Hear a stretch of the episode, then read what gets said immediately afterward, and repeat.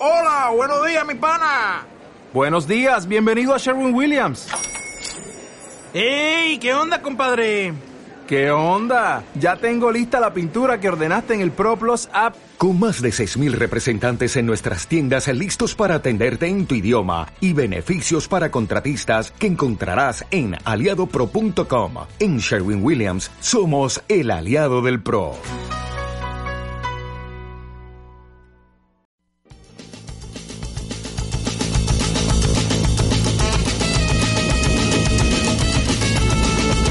UACM Radio presenta La Tortilla, Suculencias Literarias. Un programa para degustar los variados sabores de la literatura.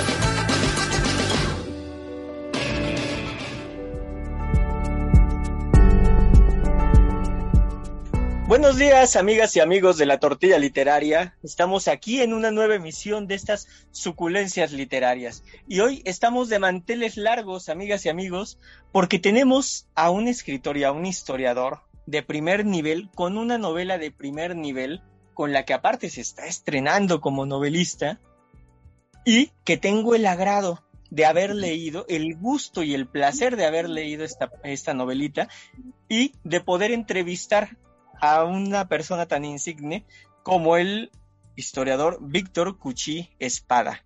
¿Cómo estás, Víctor? Bienvenido. Hola, ¿qué tal? ¿Cómo estás? Aquí, este, encantado de estar aquí.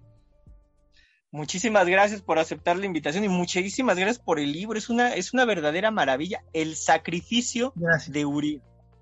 El sacrificio de Urias, que fue eh, publicado en 2021, ¿cierto? Exactamente. Empezando el año. Empezando el año, empezando el 2020. En plena pandemia, ¿verdad? En plena, en plena epidemia, sí, sí, tremendo.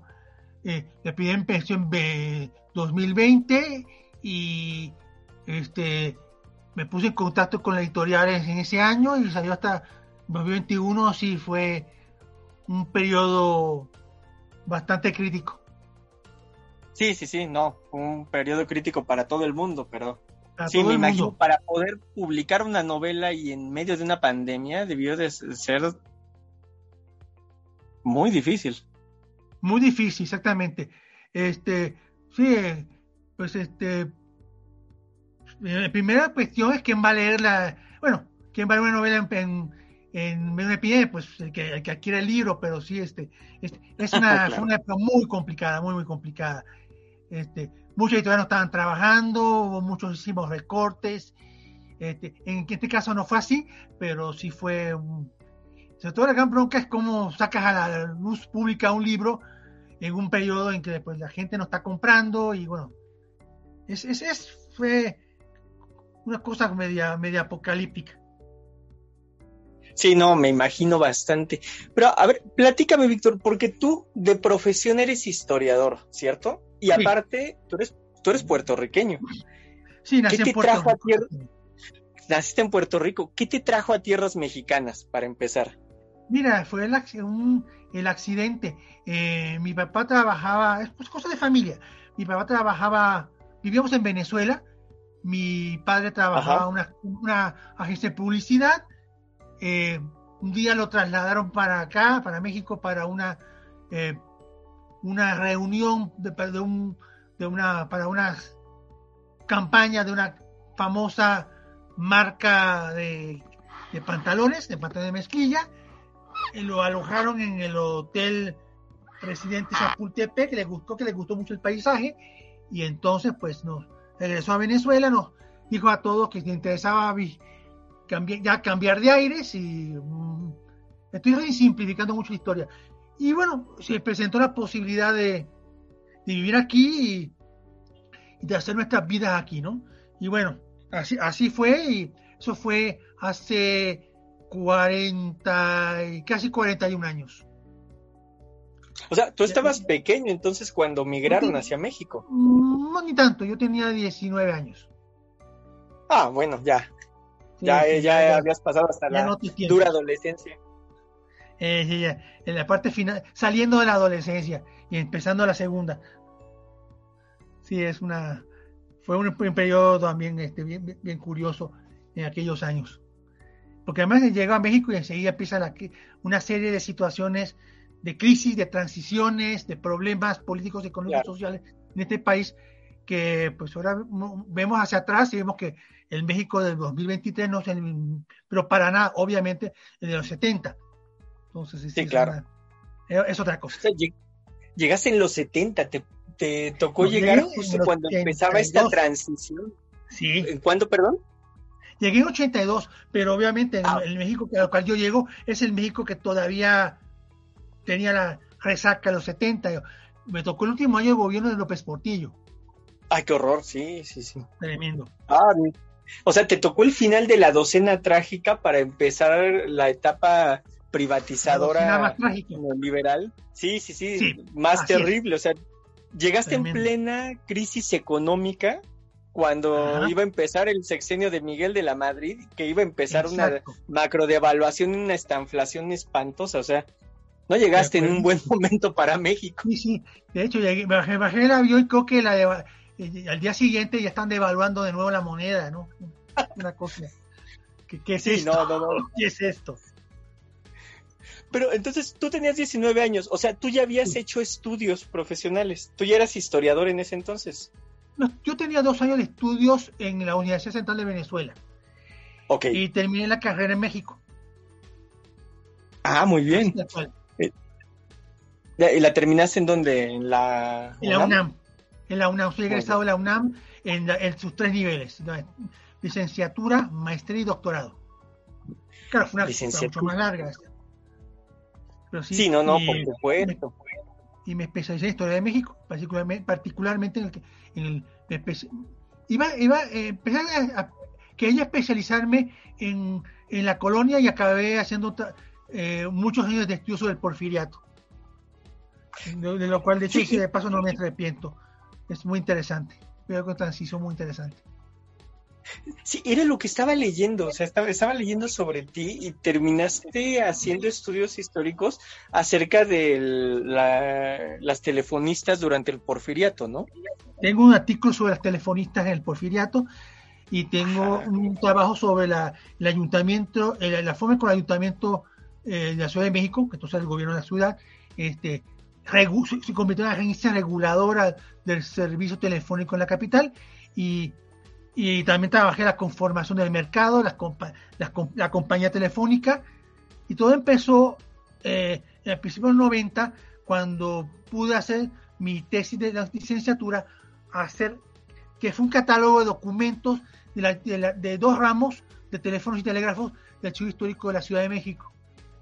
ahí, ahí empezó ese, ese tema, fueron trabajé el tema, ponle tú unos veintitantos años. Wow. Ahora estoy buscando otras cosas, porque ya uno, se cansa. Sí, sí, sí, por supuesto. Busca otra, eh, nuevos aires, como lo buscó tu papá de Venezuela hacia, hacia México, claro. Sí, he buscado otros. sí, en, el caso particular, pero ahora quiero buscar otros temas de investigación. quiero trabajar el, el, rescate de los refugiados españoles a, México. Durante el cardenismo. Sí, durante el cardenismo y, el, primer año de Avia Camacho. Ah, claro. Ah, qué bien, qué, interesante. ahora, obviamente, pues toda tu beta académica es de historiador, es hacer investigación y tratar de mostrar con la mayor honestidad los resultados que vayas encontrando. ¿En qué momento Víctor Cuchi dice, yo quiero escribir una novela, quiero escribir ficción? O sea, ¿cuándo dices tú, quiero dar este salto? Porque aparte, déjenme decirles que si cuando lean la novela se van a dar cuenta que está muy bien documentado, o sea, se nota el trabajo de un historiador previo en los nombres, en los sucesos, la llegada a Alemania, quién era el canciller en ese momento, o sea, haces esas precisiones, pero obviamente de historiador a novelista, pues hay un tramo largo. ¿Cómo, cómo pasó eso? ¿En qué momento dijiste, quiero escribir, pero ya no un, estudio histórico, quiero hacer una novela histórica? Mira, yo desde pequeño siempre escribí una novela. Eh, traté de escribir eh, Mira, traté de escribir una novela en los 80 que nunca pude terminar. Luego escribí otra a principios de los 90 mm, que también está inédita. Le, la titulé Jornadas Postmodernas después música moderna está guardada. Pero fue realmente de manera definitiva hasta que cumplí 49 años en el año 2000, no, 2011, 2012, que eh, me, deja a mí mismo, estoy en una, situación tranquila, eh, todo está como que jalando una, y tengo un poco de tiempo y ahora sí que es ahora o nunca. Entonces me puse a trabajar en una novela que ese momento le, la titulé tentativamente Berlín 51. Yo pensaba que iba a terminar los 51 años, todo un poco más de tiempo. Y, me puse a trabajar sobre ese asunto y, esta, novela la terminé en el 2016. No, la tengo guardada, este, la, quiero publicar. Trata acerca, así en muy pocas palabras, de un juicio de, homicidio contra una persona que la sociedad cree que, que, es, incapaz de cometer nada malo, ¿no? Y, todo, el escándalo en prensa y que ocasiona este hecho. Está, ambientada en, los, el periodo que va de, febrero hasta septiembre de 1910. Es el, es, el final del porfir, es el final del porfiriato, del, o digamos que es el fin de los consensos del porfiriato. Es el año de las elecciones de, 1910, ya se da el reto de, Madero. Eh, es una época en que teníamos en México régimen autoritario, pero, también tenemos eh, eh, al mismo tiempo juicios por jurado y, este, y pena de muerte. Entonces creo que es un, ahí tenemos un cóctel histórico interesante, ¿no? Una clase media en, crecimiento, un, la, idea de que no puede haber autoritarismo sin la cooperación de amplios sectores de la población, en este caso la, de las clases medias, y, una, y un concepto del mundo bastante más cerrado que el que hoy tenemos, ¿no? particularmente que eh, más basado en una serie de verdades inamovibles. ¿no? Apenas terminé de escribir esta novela, estaba viendo cómo publicarla, todo eso, eh, me descubrí que me gustaba escribir y enseguida, estando en una visita familiar a Campeche, me puse a trabajar, a escribir en el sacrificio de Urias, que se basa en una idea para un cuento que yo había pensado en la década del 90, algo mucho más limitado que finalmente fue el, sacrificio de Urias. Obviamente se va a circunscribir a lo que sea la, a lo que al viaje de la primera parte, pero sentí en un momento dado de que estaba muy limitado y que había que había que tenía que suceder algo después de la llegada de Jaime a Alemania. Tiene que haber consecuencias a este engatusamiento, y esto sin trato de no, este, de dar spoilers, eh, este engatusamiento en que la familia Salón envuelve a Jaime hasta para para lo que va a suceder después. Y, y quise, hacerlo en forma de, de como de, tres momentos muy contenidos, ¿no? Eh, además, que, que, que, coinciden casi exactamente. ¿eh? Estamos hablando de octubre, noviembre de 1932. Estamos en el momento que parece que Hitler no va a ser canciller. Acaba de perder las elecciones en Alemania. Luego saltamos a octubre, noviembre de 1945, la, la Segunda Guerra Mundial ha terminado. Y finalmente tenemos octubre, noviembre de 1956, que es el momento que estalla la guerra, de, la, Segunda Guerra del Sinaí, Segunda Guerra Árabe-Israelí, con Jaime Urias, ahora sí en Egipto, ¿no? Y yo creo que es, el individuo, la, historia de, la variación del tema del hijo, del hijo pródigo, pero también el individuo en medio de una, situación que no puede controlar.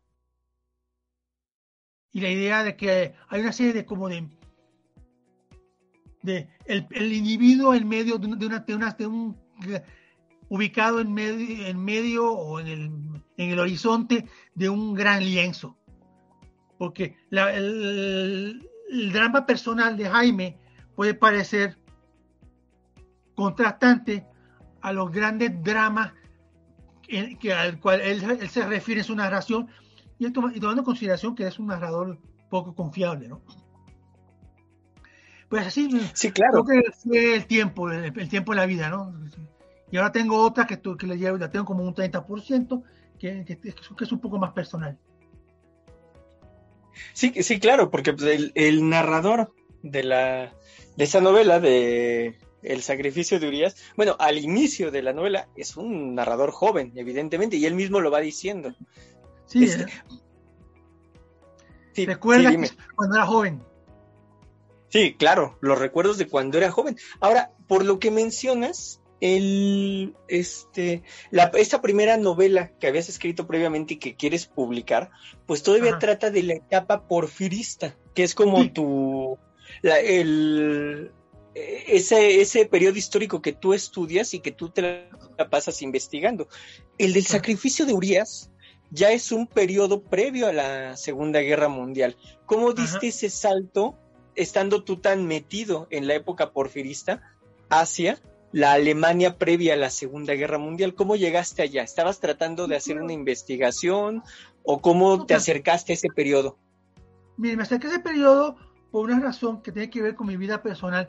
Eh, ahora sé que yo por mi edad soy un, este, un descendiente directo de la Segunda Guerra Mundial. No porque yo haya nacido en ella, pero cuando yo nací, la guerra había terminado hacía 22 años. Y era formaba parte del pasado reciente eh, mis padres nacieron en pleno conflicto armado, son puertorriqueños, ciudadanos de Estados Unidos. Mi tío abuelo falleció, eh, fue, pereció en la guerra, era un capitán del ejército estadounidense, miembro del, Regimiento 65 de Infantería, pereció en Alsacia en, fines del 44. Eh, de, de una manera, eso forma parte de los, no de mi, pasado, pero sí de las historias que yo oía cuando era, pequeño. Aparte de eso, pues tenía en mi casa pues eh, libros sobre la guerra, eh, se veía la guerra por televisión, muy, muy sanitizada, eh, pero eso es lo que, se, lo que se vivía y eso es lo que se, lo que, se me imbuyó. también por otra parte la cuestión de las transiciones, ¿no?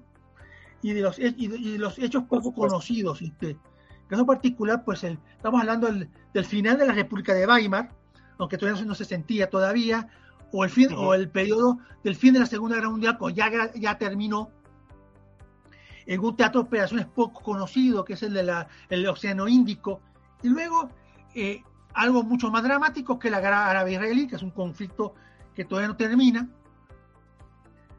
y, por otra parte, pues siempre me hace interesante eh, el, el, pensamiento conservador. Como tú puedes ver, eh, Jaime Urias es un hombre políticamente conservador. Es un hombre que se considera víctima de la Revolución Mexicana, eh, a pesar que realmente no lo ha afectado, a que ha, ha, sido su papá que ha fallecido, y a su mamá, que, a, quien Jaime prácticamente abandona. es un chico, es un hombre resentido, es y que, y que se relaciona con el mundo a través de, su propio resentimiento. Al mismo tiempo es un individuo que se identifica con, el, con los opresores, es un individuo que desea, se convierte en, pasa de mexicano a, convertirse en británico, eh, participa en la Segunda Guerra Mundial, que, en, la fuerza, en la Real Fuerza Aérea, no se distingue por ser un gran oficial, es un, si bien llega a un rango equivalente a, al de capitán de la Fuerza Aérea, realmente es un, es un burócrata, burócrata militar. No es presidente muy valiente, pero e, es como un comentario en torno a la relación, al, colonialismo personal. Y bueno, no quiero meterme en, cuestión política, pero yo vengo de una de un, yo vengo de un contexto colonial, que es el puertorriqueño. Con hay personas que desean fervientemente identificarse con, la cultura de Estados Unidos y con el hecho de ser norteamericanos, de ser anglosajones. Entonces, eh, me pareció como un cóctel. La novelita viene, jala un montón de elementos personales y que vienen desde hace muchos años y, que se mezclaron este, en estas 150 páginas, ¿no? además viví en Venezuela, este, estando allá me pareció muy interesante la secuencia de dictaduras militares que, y dictaduras caudillescas que vivió ese país, que fue el primer país independiente que conocí en mi vida. Y es muy, muy, este, fue eh, muy interesante, ¿no? Y particularmente porque mirando a Venezuela, pues el, el, el, régimen de, el régimen de, ¿cómo se llama? De Pérez Jiménez había terminado hace muchos años, pero quedaba como, como, como en, la memoria histórica la dictadura de Juan Vicente Gómez, que hasta cierto punto es el dictador que, el, que sería relativamente equivalente a Porfirio Díaz. Relativamente equivalente porque Porfirio Díaz es otra clase de es otra clase de, mandatario. Eh, era, parecía más un monarca, mientras que el personaje de Juan Vicente Gómez es muy similar al, patriarca del otoño, el patriarca García Márquez. Es un hombre que pasa de la así que de, de, ser hacendado y ranchero eh, a, a, a, a, ser el segundo de una, de una, revuelta, de una revuelta eh, de una montonera con su compadre Cipriano Castro, que se convierte en presidente, Gómez de Roca y se convierte después en el, en el caudillo eh, de Venezuela, eh, cacique de Venezuela, de 1908 hasta su muerte en 1935. Ese es el contexto de la familia Salón, que además es el, al mismo tiempo es el periodo en que se dan ciertos elementos que van a, repercutir en lo que se llamaría la Venezuela moderna, con, en concreto eh, el ejército moderno y, la, y sobre todo la producción petrolera. Entonces, también una figura de transición en Gómez y, bueno, Salom, el, senador Salom no existió, tampoco Ofelia, pero son como que los damnificados. Y esta experiencia viene, al mismo tiempo se, se conecta con algo más personal que tiene que ver con la experiencia de los cubanos exiliados en Puerto Rico, que constantemente ah, vivían, vivían, que hablaban constantemente de sus, de su resentimiento con respecto a lo que pasó con lo que la Revolución Cubana, ¿no? Entonces, este, este, esta clase de exilio de damnificados de procesos revolucionarios, ¿no? Aunque hay, no lo, no lo mismo huir de una, de una revolución que huir de una dictadura. Pero aquí todo se, se mezcla, ¿no? Sobre todo se mezcla en la mente, en la mente y en la, y en la, y en la, en la mente de Jaime, que lo que hace en su libro es conformar su propia historia. Y que supongo eso es lo que, lo, que está pensando que le va a contar a su mamá cuando regrese, ¿no? Creo que... sí, sí, por supuesto. hay que decirlo, Jaime es el protagonista de la novela porque aparte, él es el, él es el narrador, él empieza a narrar la historia para todos nuestros radioescuchas. Y la historia es previa a la Segunda Guerra Mundial, pero, y esto no es ningún spoiler porque viene hasta en la contraportada, el inicio de la historia se da con el encuentro entre él, Ofelia, este, la familia y otros personajes en un Zeppelin. Ah, sí, el doctor, su personajazo. sí. sí, sí, sí, por supuesto. Pero se da en un Zeppelin. Y lo que me doy cuenta es que haces unas descripciones muy exactas que hacen que uno reviva la experiencia, a pesar de, bueno, revive para quienes este, pudieron haber estado en uno, pero que uno pueda transportarse en un cepelín a pesar de no haber estado nunca en uno, pero lo describes con tal detalle que uno puede estar junto con los personajes alrededor y atrapado en el cepelín. ¿Cómo lograste esa esas descripciones, este, en algún lugar leíste cómo eran por dentro, te pusiste a investigar, o sea, ¿cuál fue el proceso para hacer descripciones tan exactas y maravillosas del interior de un cepelín? Tres, mira, son tres cosas. Uno, cuando era niño, eh, me gustaba ir a la biblioteca de mi escuela, yo estudié en una escuela católica, y había un libro que se llamaba Cepelines o Dirigibles. Entonces ahí aparecía lo dije por fuera, y me gustaba mucho ese tipo de, ese tipo de artefacto, que como bien sabemos, este, prácticamente ya no existe desde 1937.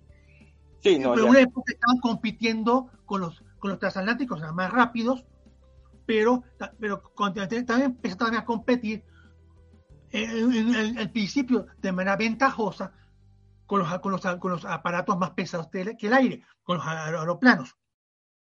Eh, cuando yo empecé a trabajar, la no, eh, a pensar, empecé a pensar en la novela, el video original era que fuera en un, transatlántico.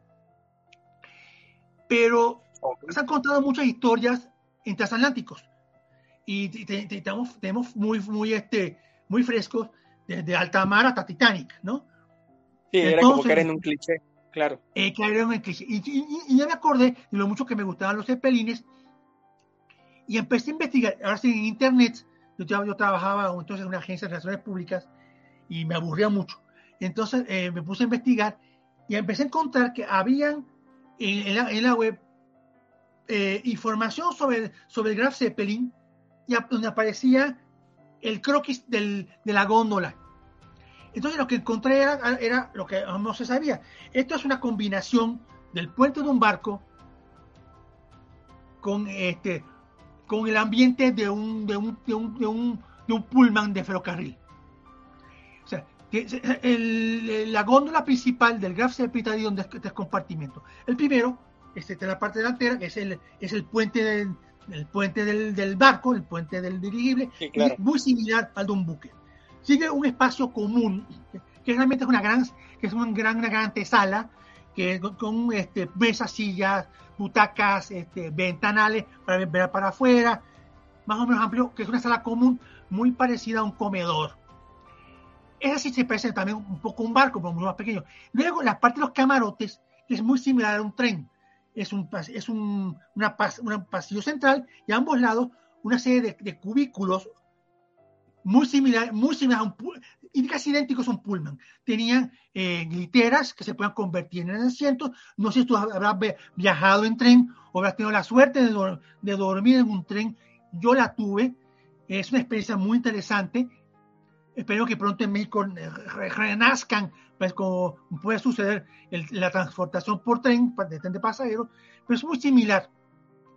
Lo demás fue leer algunos, este, algunos este, relatos de viaje, e imaginar la cultura, la cultura del viajero, del viajero de clase alta, como poner los, los, los, los, zapatos para ser boleados en el pasillo, este, y todo ese tipo de cosas, y, y, un poco la imaginación y, y pues, circunscribir la imaginación a lo, a lo, a lo real. Yo trato que mi, lo que yo quiero sea muy realista. Entonces, y sí, hay, y hay afortunadamente, este, digámoslo así, hay relatos de, de cómo, era, eh, eh, cómo, cómo era eso, pues. Empezó por el hecho de que la, la, la góndola no estaba presurizada, por tanto puede ser muchísimo frío allá arriba. Y, por otra parte, los dirigibles, no volaban por encima de las nubes, si no, no aguantaba nadie. Aparte frío, aparte el, problema, el problema del aire. Entonces, entonces estaba alto, pero no estaba, no estaba tan alto. Entonces, sí, este. Creo que los dirigibles solamente subían muy arriba cuando había tormenta, para poder pasar, porque había que volar por encima de las, de las nubes para no, para para no, para no este, sufrir las, las los, problemas propios de una tormenta. Eh, el problema es que los dirigibles resultaron ser una tecnología vulnerable, eran aparatos muy, muy grandes, fueron muy pocos los que hubo en el servicio de pasajeros. Solamente Alemania logró construir una compañía, una aerolínea de aeronaves funcional, la de LAG. Los británicos intentaron sin éxito para el, volar de Gran Bretaña a la India. Sus dos dirigibles se perdieron Estados Unidos prefirió utilizar los dirigibles para, para usos militares, para la Marina. También se, se, perdieron, este, uno, de ellos este, logró sobrevivir, pero el, el Akron y el Macon fueron destruidos por, por cierta tormenta. Y Alemania había logrado un servicio con un solo dirigible sin ningún problema. Luego construye el Hindenburg, que voló, hizo varios viajes sin ningún problema, pero sucedió este terrible accidente en la cual este, el, como bien conoce, el, el, dirigible estalló en el aire, ¿no? Entonces, este, mató a una, una treintena de, pasajeros y a partir de entonces, pues, el, este, este, este, esta tecnología quedó, fue abandonada. Entonces, así, ah, y bueno, ahora tenemos la experiencia de las aerolíneas, de, los, de los grandes viajes, primero en los viajes en este, en en aviones grandotes, que es una especie de... Y al principio, eh, eh, nos vestíamos con nuestras mejores galas para viajar. Eres muy joven, no te tocó eso. Ahora la gente siente con cualquier cosa, ¿no? pero es, es, Sí. es- a mí en lo personal me gusta viajar, igual que me, se refleja en la novela. Sí, no, eh, porque haces, haces unos detalles y, y, eh, era lo que te quería preguntar. En algún momento detallas hasta lo que están comiendo y están bebiendo. Ajá. Eso no te lo inventaste, eso también, también este, fue parte de una investigación, ¿cierto? Sí, sí, hubo que, hubo que, investi- hubo que- hubo que investigar todo eso. Este, afortunadamente, eh, en, en- en línea creo que están todavía algunos de los menús. Este, y este, Ah, queda, queda, queda, queda algo de eso. Algo, eh, hay algunos menús, este, hay, hay este, eh, creo que vi parte, parte de la platería, no, de la, de la, de la, de la, de las vajillas del Hindenburg en Washington hace muchos años, también los vi en Berlín, este, le- leí, eh, hay, unos hay libros sobre el tema, donde ah, se describe la experiencia del viaje, este, es muy, es, es una experiencia, es- debe ser una experiencia extraordinaria, una combinación de un barco volador. Pero la cultura, Sí, por supuesto. la, experiencia se, tra- se, se, se deriva de la experiencia naval, de la experiencia marítima. Estoy, estoy seguro de eso. Y Alemania llegó a tener una compañía naviera muy importante que duró hasta la Segunda Guerra Mundial, a pesar de los problemas que sufrió después de la Primera. Pero sí, sí, sí, claro. Y sí, uno le mete imaginación, ¿verdad? Sí, no, por supuesto. Entonces, ese es el trabajo del novelista, a diferencia del muchas veces del historiador que tiene que apegarse al, a los Sí, documentos es, y a la es evidencia. otra cosa. Pues, Historiador Es otra cosa. Y precisamente en ese traspaso del historiador al novelista eh, por- eh, de tu parte, cuando Ujú. empezaste a hacer esta investigación y dijiste, esto lo voy a novelar, ¿cuál fue el primer personaje que surgió en tu cabeza y que empezaste a construir? Eh, Jaime. Jaime. Jai- ¿Por qué? Jaime. Porque, porque es el narrador y creo que en ese momento eh, ah, eh, es el narrador y es el personaje con que uno, a cierto punto uno se identifica, ¿no? Sí, sí, sí, aparte empieza la novela jovencísimo, El- así el que Originalmente iba, a- iba a ser él y, y- y el personaje más importante en el momento del primer, en el primer proyecto era él, la, doc- la doctora que no, iba, que, no, que iba a ser, que no iba a ser canadiense, iba a ser húngara, y la, y la familia venezolana, que no iba a ser venezolana, sino de un, país in- inventado. Y realmente, y- pero, eh, eh, pero realmente Ja- Jaime, cuando empecé a cambiar el proyecto, que eh, tomó muchos años, eh, por supuesto, Ofelia y Maraver surgieron con mayor importancia, y particularmente Maraver, porque Maraver es el instrumento, es el instrumento de la adicción, ¿no? Y también yo creo que también es una novela de adic- sobre la adicción, sobre la adicción a los sentimientos, la adicción al heroísmo, la adicción a las ideologías y, la adicción al sacrificio. Claro, la adicción al sacrificio, digo, para- no, no les vamos a adelantar eh, mucho de esto, pero por algo viene, tiene el título esta, no- esta preciosa novela de El sacrificio de Urias. O sea, la idea de sacrificio está inmersa en, él, en, en ella, es parte del conflicto de la misma novela. Y, y hablando, bueno, sí, tu primer personaje fue Jaime, porque es el narrador, pero tienes un personajazo como Maraver. Platícame de él mientras lo ibas, lo ibas construyendo. Sí, este, pues para ver es, es, una, es una serie de cosas, es un estafador y al mismo tiempo es un hombre necesitado, es un hombre que está protegiendo a, una, a su familia, que es una familia que no es suya realmente, es un hombre que, que vive de, que vive de, de la propaganda de una causa, que usa sus conocimientos para, para persuadir, para manipular, pero lo hace de manera defensiva. También es un hombre que maneja las identidades. Al igual, porque al igual que Jaime, es, él, él- él- él es, un, esca- es un escapado. Es un hombre que escapa de, de Sí. supongo, de una juventud este, ardua, difícil allá en la Guayana, brinca a la Guayana inglesa, de alguna forma este, logra insertarse en esta familia. Lo que hace es maravilla que encuentra cómo, qué botones de Jaime él puede oprimir para obtener una respuesta, una respuesta este, emocional y afectiva de parte del muchacho. También hasta cierto punto este, Maraver usa a Ofelia, aunque ten cuidado porque hay que si, si alguien está usando los demás escritores, pues la misma Ofelia. Ofelia es un enigma, pero al mismo tiempo se juega con la, con, la ambivalencia. Maraver ve a, Jaime como un hijo, o, como un amigo, o como un hermano, o como, o como, una, o como un amigo, qué sé yo. O, eh, cuáles son sus verdaderos sentimientos con respecto a Ofelia.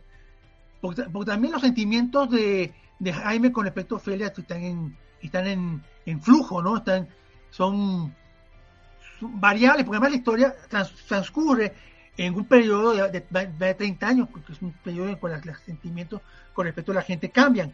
Y, tenemos dos, ámbitos. El ámbito, el ámbito del recuerdo y el ámbito de la experiencia eh, que, hace que, y, que hace que todo, que todo, que, todo se transforme, ¿no? Pero Maraver es un, eh, eh, es un, es un, es un, en principio es un, es un, es, no, es un, no, es un estafador. Es, la palabra correcta es que eh, es un seductor. Es un hombre que, que seduce. Tiene razón. Su, su arma es, es, la seducción. Y seduce. Y igual que se seduce a una mujer, se puede seducir a un chico, sin darle a la, seducción la connotación sexual. Sí, por supuesto. Encuentra con un chico con el cual le, puede, le das una misión, urgido de una misión en la vida y de un deseo enorme de desquite y de redención. De hecho, el, primer título de la novela iba a ser La redención de Urias. La redención de Urias. Y cambió el sacrificio de Urias. Y acuérdate algo, algo, que Urias es un personaje bíblico. Sí, por supuesto. el nombre. Es el, él es el, es el marido de Betsabé a quien Salomón manda, manda a, a, poner en peligro para que lo maten y el poder, y el poder estar con Betsabe. No sé Salomón, es rey David. Entonces, ahí pues hay otros elementos que tienen que ver con la con esa idea de que lo comes arriba y abajo, ¿no? Entonces, sí, para ver, es así, para ver si se hizo un poco más sobre la marcha que Jaime. Jaime estaba, Jaime, como que al entrar, empezar la historia, Jaime estaba prácticamente hecho. Pero Maraver fue, fue ido, descubriendo, sobre todo en la, primera parte, luego trabajo con la segunda parte que escribí en orden, en la cual pues hay que narrar otra cosa. Ese periodo de tiempo me, dio, eh, me, me, permitió preparar mentalmente al Maraver ya hombre anciano que, que, regresa a, a, a, a, así que no tanto a, seducir, sino a manipular los sentimientos de culpa de un Jaime Urias que no es el chico tan ingenuo del principio, sino un individuo mucho más maleado y ya está corrompido. Sí, por supuesto. Pero Maraver tiene ahí un papel extraordinario porque puede parecer secundario, pero es al mover los sentimientos de Jaime o al volver a aparecer, él hace que la historia se esté, se esté moviendo. Él es como tú mismo lo dices, un seductor que en algún momento utiliza la palabra y sus conocimientos para conseguir sus fines y sabe cuáles son los, este, los botones y las palancas emocionales que tiene que utilizar, incluso las intelectuales, para buscar sus propósitos. Me parece para estar hecho eh, en la marcha muy bien armado Maraver. Les va a encantar Maraver eh, en cuanto lean la novela. Maraver.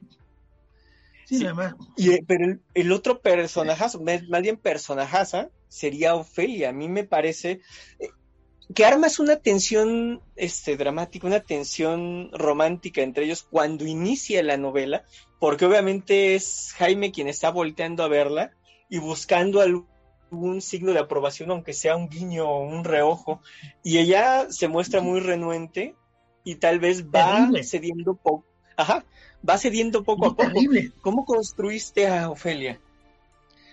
Ofelia es desdeñosa, aparentemente rebelde, aparentemente quiere, quiere zafarse de su familia, sabe lo que quiere o se inventa que sabe lo que quiere. Ofelia quiere huir.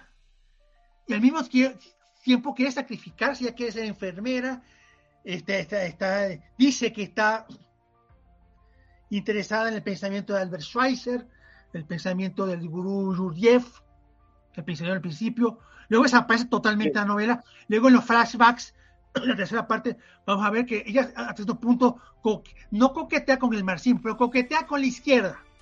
Con la izquierda está alineada, en gran medida para una parte para pelearse con su familia, y otra parte porque, porque ella, quiere que es, es escapar, huir, integrarse a una época, quizás a una epopeya, en una época en que la impresión que yo tengo que los años 20, 30 era, era una época de gente buscando epopeyas. Es una época, es una época épica. Es la época de la Revolución Rusa, del cardenismo en México, de la Revolución Mexicana, de los fascismos, de la guerra en España, de esta, esta idea de que la participación humana llevaría al mundo a, una transformación para bien después de, un, de, una, de una gran conflagración y de un gran proceso épico, de, de, no sacrificios heroicos.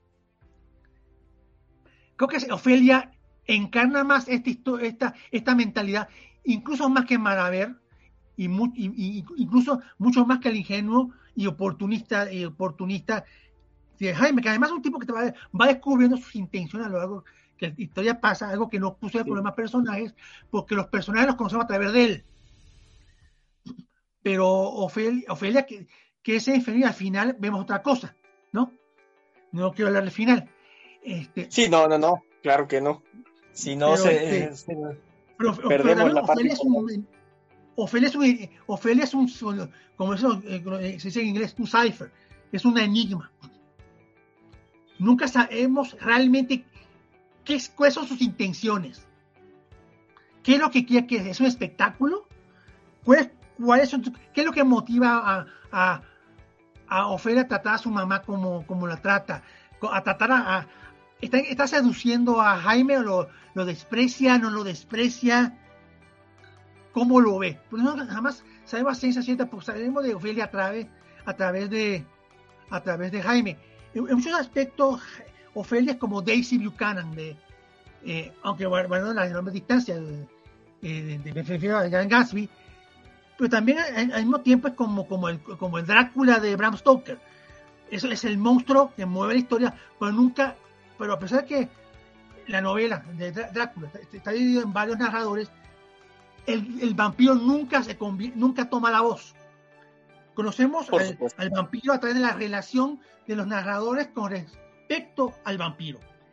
Conocemos a, Ofelia solamente a, través de, de Jaime, y un poquito a través de, a través de, lo que para lo que es Ofelia para Maraver y para la madre de ella, Misa Margarita. Entonces sí, este, pero, pero sí, este, es como, y también es, como que es el objeto de, el objeto de deseo. El, el, el, es como una utopía. Ofelia es como una utopía, algo inalcanzable pero al mismo tiempo estando suficientemente cerca. Pero cuanto más cerca estás de, eso, mm, más, borrosa es la imagen. Y por otra parte, pues ella tiene sus motivaciones y, conocemos solo sus actos, pero nunca sus motivaciones. Entonces, Ofelia solo, no puede ser conocida, solamente puede ser interpretada a través de, por, desde fuera. y por eso más, que para, ver tiene otras cosas. Sí, claro, sobre todo porque estamos conociendo las acciones de Ofelia a través de la voz este, de, Jaime. Así que obviamente es la perspectiva de Jaime que aparte en ese momento se siente atraído por ella y obviamente la ve desdeñosa. Es una perspectiva muy subjetiva, que es la perspectiva de Jaime, tratando de atraer la atención de Ofelia. A mí me encanta el personaje de Ofelia porque al inicio, al inicio de la novela, cuando se están presentando los personajes, precisamente esta forma desdeñosa que mencionas de hablarle a la mamá, eh, me encanta. Cuando la mamá dice, perdimos todo, y Ofelia, no, no es cierto, tenemos una casa en Inglaterra.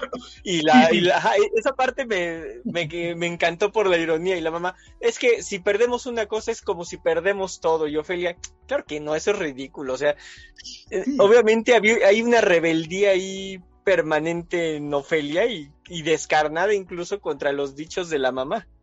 Sí, propio de una, de una, chica de 17 años, ¿no? También en ese momento de la historia, ¿no? Después me un poco mayor, pero sí, este, pero sí ellas, además ella es antipática. Y Ofelia es hasta este punto una chica antipática. Y se esfuerza por serlo. y se esfuerza por serlo. ¿no? Antipática, desdeñosa, este, agresiva, este, entonces sí es este altiva, muy altiva, altiva, muy altiva. Y, y, pues, cuando pensaste en la relación entre ellos dos, entre este Jaime y Ofelia, tenías cuando inicias la, novela, porque sabemos, hay novelistas que dicen, yo no escribo hasta que no haya un punto final o no sepa dónde va mi historia. ¿Tú en el inicio sabías a dónde iban a ir los dos personajes o eso, la trama, la historia te lo fue dando? No, eh, yo sabía más o menos dónde quería terminar. Yo no escribo hasta que no tengo el final más o menos pensado, aunque tuve en el momento de, escribir la novela dudas con respecto a cómo, a, cómo iba a concluir la novela, en, en qué momento iba a concluir tuve dudas, pero sí que sería que una, de las razones por la cual la novela no termina en Zurich es que porque pensé que, la historia tenía que crecer, no se podía quedar ahí, pero tenía que terminar, tenía que terminar en un gran encuentro explosivo. El, problema era eh, dónde, y fue hasta muchos años eh, antes de escribir la novela que le encontré dónde, que fue en el, que, que, que fue en, Egipto, ¿no? En, solo que en vez de ser en Dunkerque será en, en Port Said, pero sí, este, sí llegué muy claro donde quería, tenía claro donde quería terminar. Sí tuve al, final, conforme iba a llegar al, final, dudas de en qué momento iba a cortar el final, en qué momento la novela iba a terminar. Tuve momentos en que quise cambiar el final. Pero así, el, final es maravilloso y si lo quieren conocer, lo van a tener que leer. Mi querido Víctor Cuchi, si tenemos que seguramente lo habrá, eh, radioescuchas interesados en tu novela, ¿dónde la pueden conseguir? La pueden conseguir en Amazon, en la, eh, o en la, página de, Ediciones Navarra, es una, historia mexicana. Navarra. El, sacrificio Urias de Víctor Cucho Espada. Se encuentra en, Amazon o, en, mi página de internet conmigo. Ah, perfecto. Todavía no está en librerías. Sí, se puede encontrar entonces en Amazon, se puede encontrar porque está publicada por Ediciones Navarra, que es una ah, editorial que está ahí por Alfonso XIII, por Metro Mix el, Álvaro Obregón, para que ubiquen. ¿Sí? Y este, la, puede, la pueden encontrar directamente contigo. Y los radioescuchas que pues les interese y que aparte a mí me conozcan, pues se puede, pueden acudir conmigo y me preguntan a mí y yo ya me comunico también con, con Víctor por, por si les interesa este, comprar la novela. No hay ningún problema. Hay muchas formas de llegar a la novela y que la novela llegue a ustedes para que los atrape de la forma en que a mí me cautivo. Víctor, el tiempo se nos está terminando desgraciadamente, pero por mis carencias, si algo se quedó en el tintero, si algo se me olvidó preguntar, algo que quieras tú agregar de esta maravillosa novela, adelante. Pues mira que espero que la, que la gente la lea y que le, que le guste, que me la comente y esperemos que pues que no se queda ahí y que, pues que este, lleve a otras cosas, pero, realmente es un, lo, único que puedo decir para concluir es que la verdad que disfruté mucho escribiéndola, fue muy divertido. Fue una novela eh, hecho con mucho, con mucho gozo. Fue, um, fue, fue que sí me divertí mucho. E, eso, es lo importante, no, sufrir la escritura, sino también disfrutarla como si fuera un juego. Claro. Fue un culposo. Nos tenemos que despedir, mi querido Víctor Cuchí Espada, de esta novela El sacrificio de Urias de Ediciones Navarra. Es una novela histórica que es preciosa. Está, eh, y es, es cortita, no es nada larga, son 140 y... Espérenme, no voy a decir una barbaridad. Son 148 este, paginitas y yo me la releí porque está, está preciosa. Muchísimas gracias por estar aquí con nosotros, Víctor. ¿Le quieres mandar un saludo a alguien? Adelante, con toda confianza. Sí, aquí saludando a, todo, a, mis lectores, a, mi, a Isela, mi esposa, y a todo el mundo. Y este, pues este, todo muy, todo muy, papá, todo muy bien. Y este, fue un gusto para mí este, estar con ustedes. Y muchas gracias por la invitación. Muchísimas gracias a ti, este, Víctor, por estar con nosotros y ya sabemos dónde podemos conseguir el sacrificio de Urias de Víctor Cuchí Espada, eh, publicado por Ediciones Navarra. Muchísimas gracias, Víctor, por estar aquí con nosotros. Gracias a ti. Muy buenas noches. Muchas gracias. Y muchas gracias a, a nuestros radioescuchas por estarnos escuchando. Nos escuchamos. Hasta la próxima. Gracias.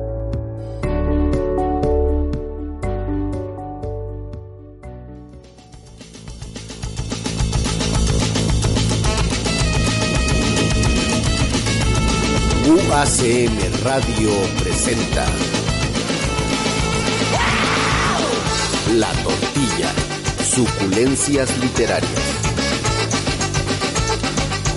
Un programa para degustar los variados sabores de la literatura.